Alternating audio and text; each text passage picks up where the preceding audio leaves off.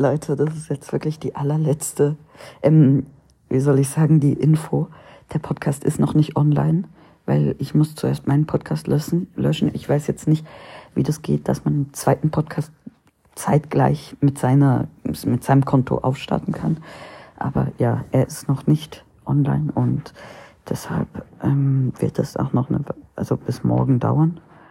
Und ja, ich hoffe, das beruhigt euch ein bisschen.